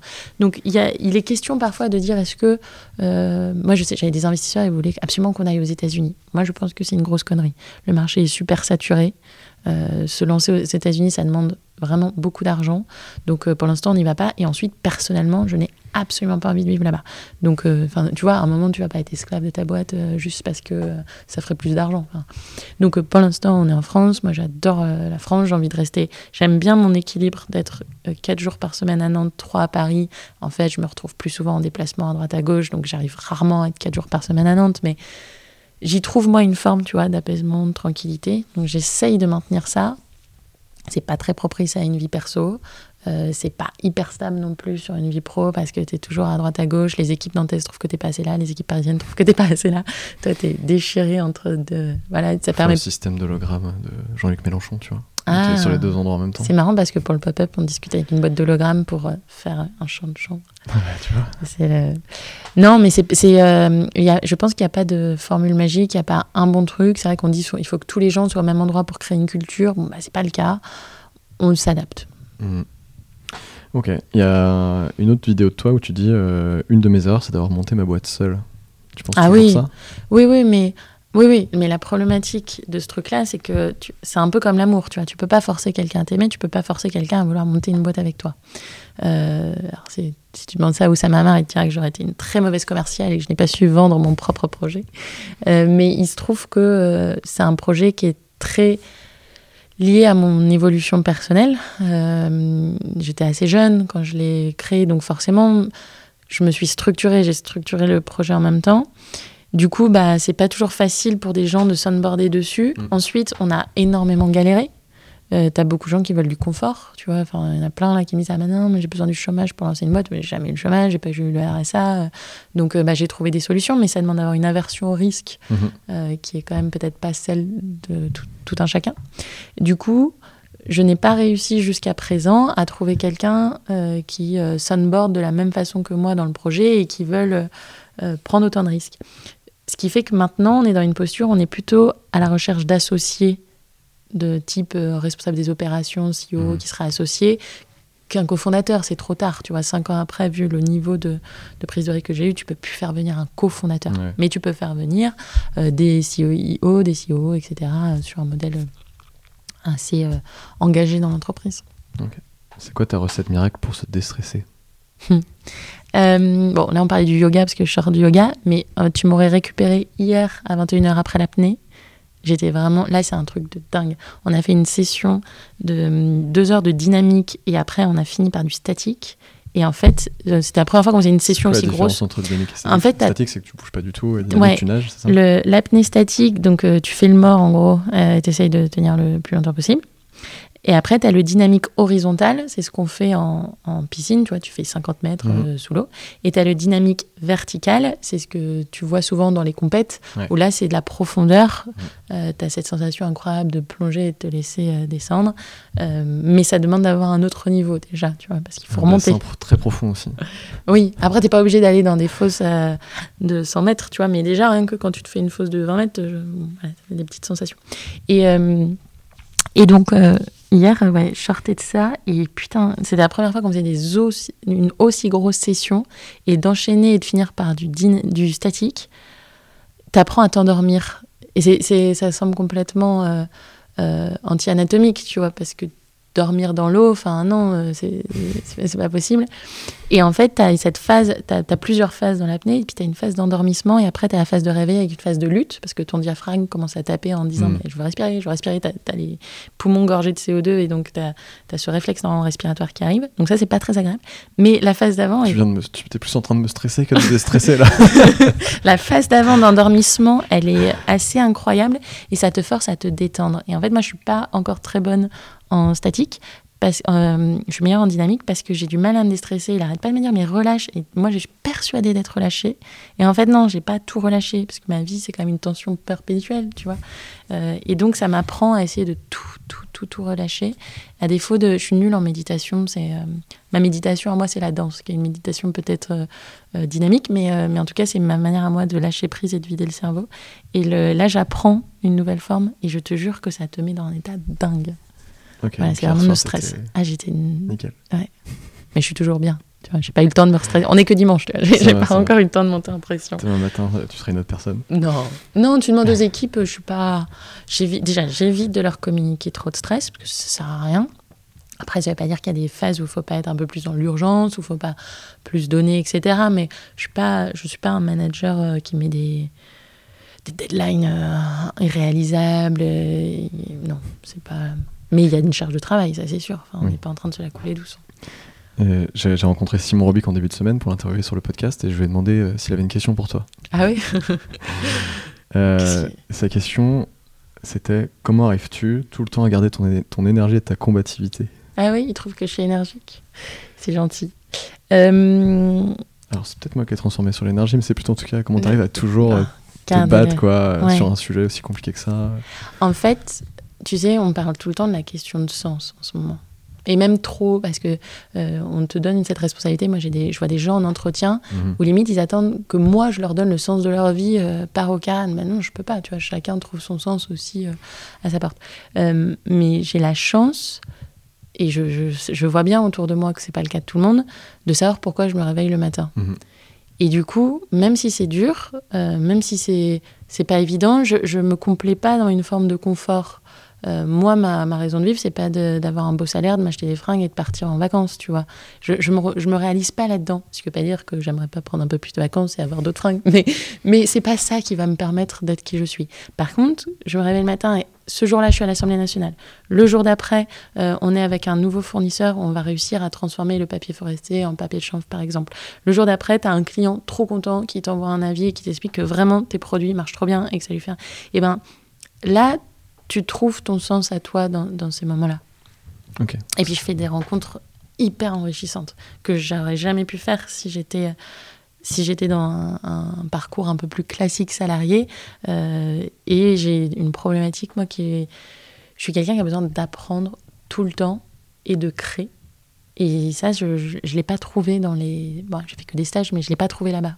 Cette courbe d'apprentissage et cette possibilité de créer euh, hyper rapidement. Tu pourrais pas, dans 10 ans, euh, redevenir employé? C'est impossible.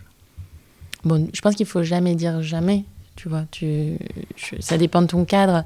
Euh, je sais pas, euh, j'ai des gosses, j'ai des contraintes, je sais pas, médicales ou quoi que ce hmm. soit. Bah, peut-être que je serais bien contente que quelqu'un m'embauche et me donne une, un filet de sécurité. Donc je peux pas dire jamais, mais c'est vrai que c'est pas trop dans mon tempérament. Ce qui fait que c'est pas évident d'embaucher des entrepreneurs. Tu vois, là j'ai la question qui se pose en ce moment de faire rejoindre quelqu'un qui rejoint notre équipe et qui est entrepreneur à la base. Et c'est pas simple en fait de se dire est-ce que cette personne réussira à se mettre. Il y a un cadre malgré tout, même si on est quand même très flexible. Il y a, il y a un cadre. C'est pas, pas évident. Et hum, moi, est-ce que j'arriverai à me mettre dans ce cadre-là? Je suis un peu électron libre quand même. T'as pas besoin d'y penser pour l'instant. Non. Non, non. Mais ça, me pensait à une fois, un entrepreneur euh, nantais m'avait dit euh, Oui, mais du coup, c'est quoi ton plan B? Et il voulait absolument que je réfléchisse à mon plan B. Enfin, Ocaran meurt demain, il faut absolument ton plan B. Et j'étais incapable de penser à un plan B parce que pour moi, il n'y a qu'un plan A, il n'y a que ce plan Il fait non, non, mais il faut toujours avoir un plan B. Et en fait, je ne crois pas. Je crois que c'est parce que je n'ai jamais eu de plan B que j'ai fait marcher mon plan A. Hmm. Si j'avais un plan B, tu vois, j'aurais eu une porte de sortie. Ouais. Tu aurais été qu'à 90% dans ton truc et 10% hmm. sur le plan B. je comprends. Hum, dans tout ce que tu viens de vivre avec Okaran, euh, c'est quoi ton meilleur souvenir? Oh, Il y en a plein. Ouais. Il y a plein des souvenirs de ouf. On peut commencer à préparer la deuxième question qui est le pire souvenir aussi. Donc, euh, ah, c'est plus, plus, facile. on va commencer par le pire et puis après tu donneras ton meilleur souvenir. Non, mais le pire, euh, il y en a deux que je cite tout le temps parce que c'est vrai que c'est les, deux pires souvenirs. Euh, le premier, c'est en décembre 2016. je rentre d'un salon à l'étranger où, où j'ai confronté vraiment la marque au distributeur, mhm. etc. On était hommes à l'époque et je me rends compte qu'on va dans le mur. Clairement qu'on va dans le mur, mais j'ai plus de thunes. J'avais de la trésorerie jusqu'en avril 2017. Enfin, je me dis, mais on va pas tout reprendre à zéro maintenant, c'est pas possible, euh, comment on va faire? Moi, j'ai eu un jour, genre, euh, face à la réalité et à moi-même, en me disant, mais comment je vais me sortir de cette merde? Je, je venais de prendre un nouvel emprunt. Euh, et puis, bah, le lendemain, j'avais un nouveau projet. Donc, j'étais contente. c'était une nouvelle mission. Il fallait que je lève vite des fonds. Il fallait que je relance l'identité. Enfin, c'était super. J'étais repartie. Mais j'ai eu un jour, vraiment, où j'ai compris. je voyais le tram passer devant moi. J'étais vide. Et je me disais, putain, c'est ça la dépression, peut-être. bon, bon, depuis, j'ai été incapable d'être en dépression. Mais j'espère que ça m'arrivera jamais. Et, grâce au produit au Caran, d'ailleurs. Sûrement. Sûrement grâce à ma résilience naturelle, je pense. non, mais il y a des terrains plus propices que d'autres. Je pense que j'ai la, chance d'être euh, très optimiste, d'une nature super optimiste. Je vois toujours plutôt le verre à moitié, plein que vide.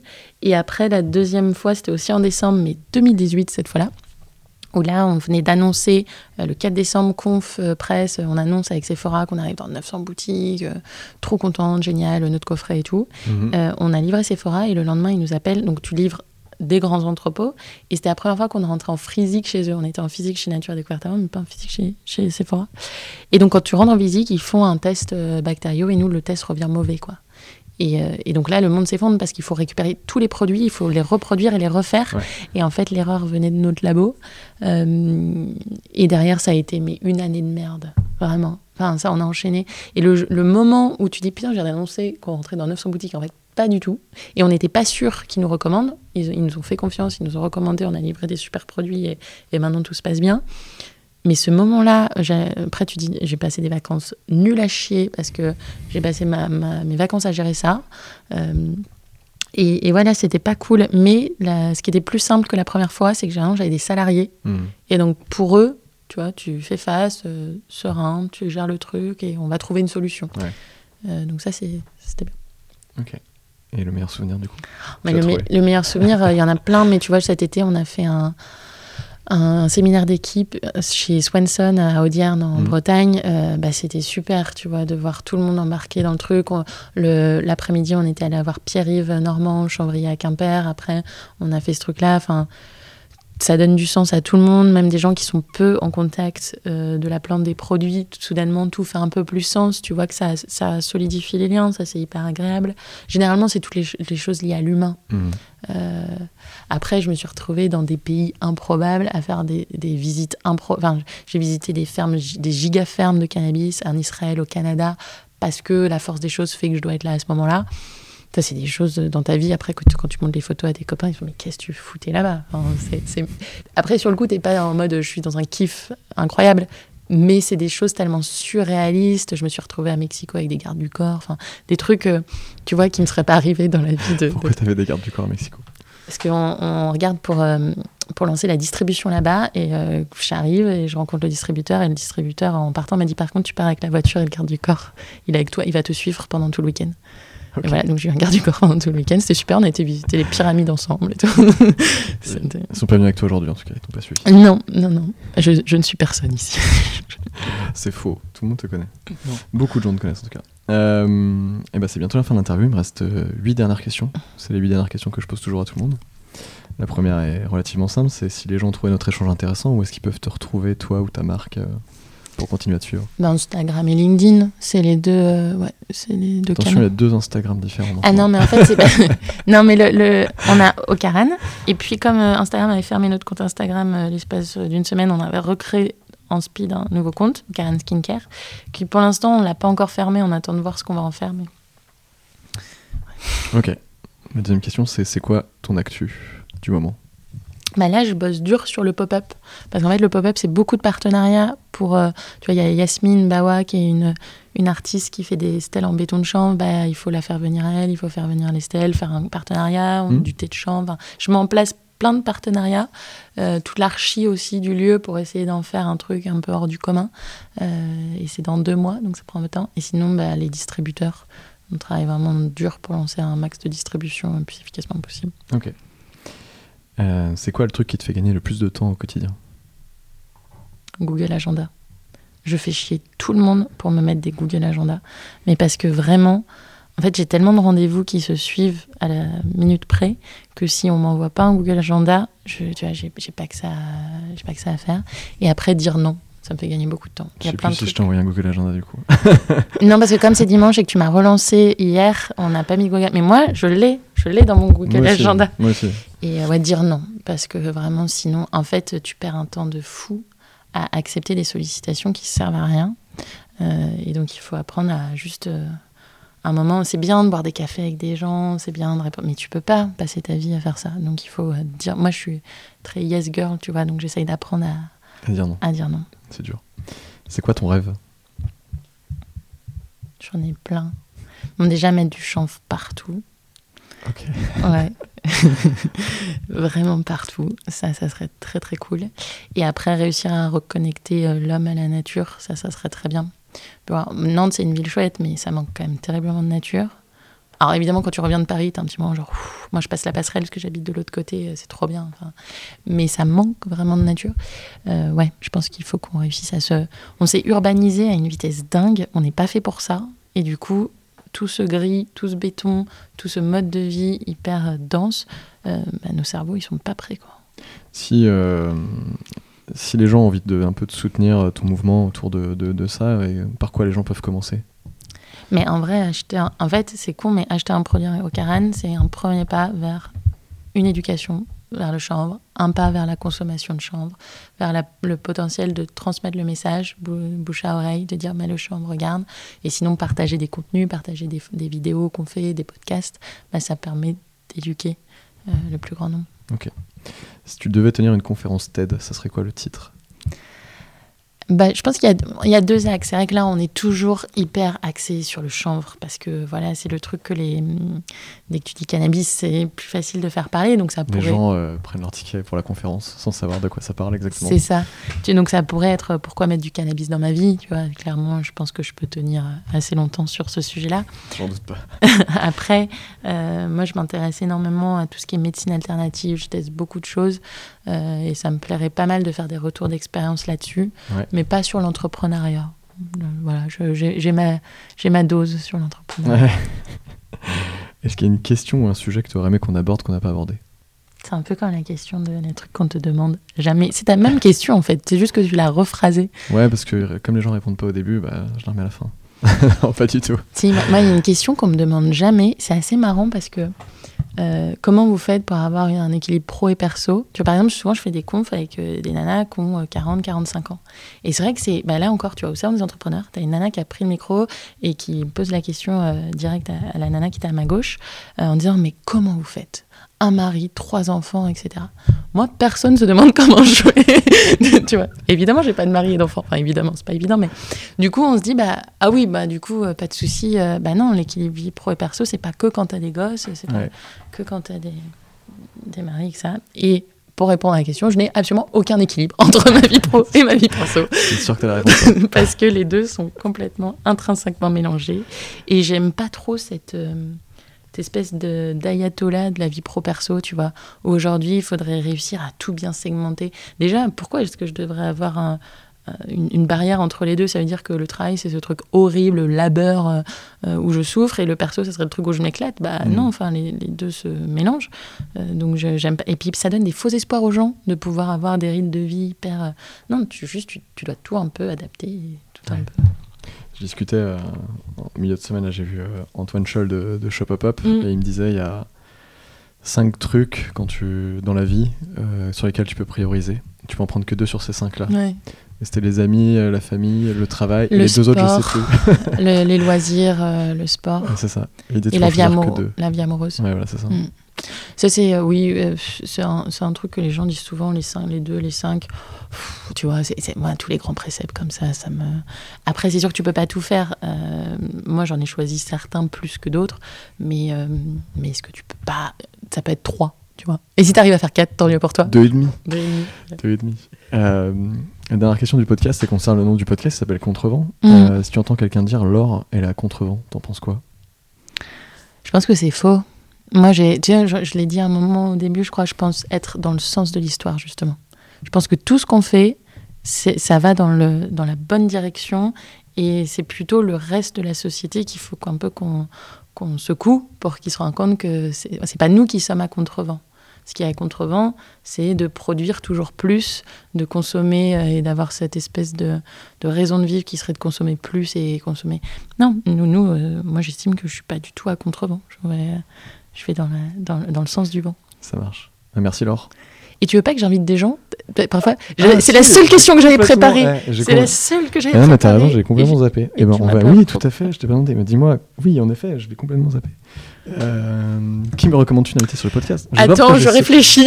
Je sais pas pourquoi j'ai sauté cette question-là. Bien, c'est bien Théo.